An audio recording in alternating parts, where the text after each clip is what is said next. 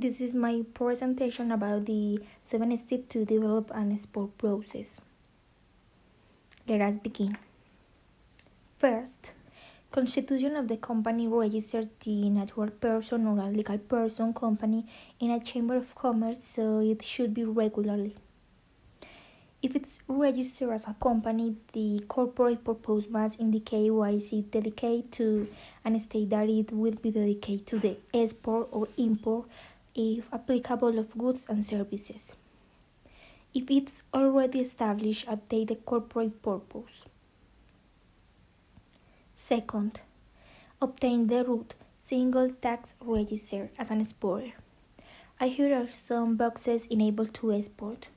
In box 53 of responsibilities, enable code 10, which means custom user. Enable code 11 there, which updates any company as belonging to the common regime. Every exporter, no matter how small, must be in that tax regime. Then other boxes on foreign trade are enabled.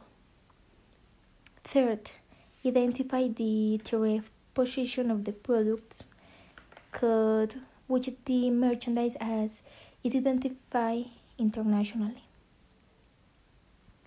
The codes are consulted on the DIAN page.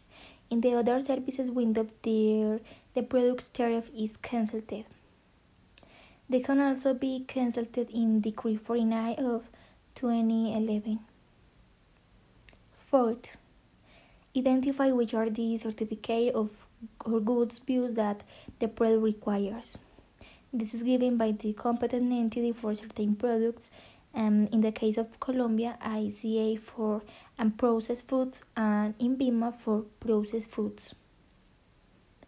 Obtain the certificate from the authority of the destination country, and in the case of food in the US, it is the FDA. TIF Documents that support at the moment. The export process, these are contract between the two parts made up of a code and that the client responds interest.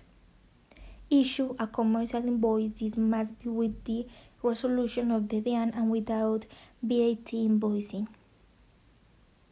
Packing list. It relates the weight and volume of the merchandise that goes in the shipment. Certificate of original, not mandatory. This brings some benefit in taxes since it proves that the merchandise is original, that is, it was brought from where it was exported. Sixth, comply with the customs obligation.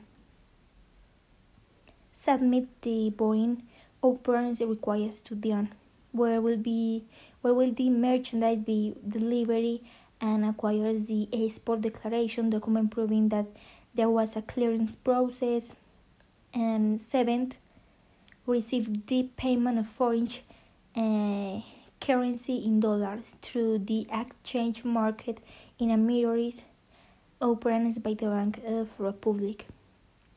And it cannot be received in cash. And finally the list of operands banks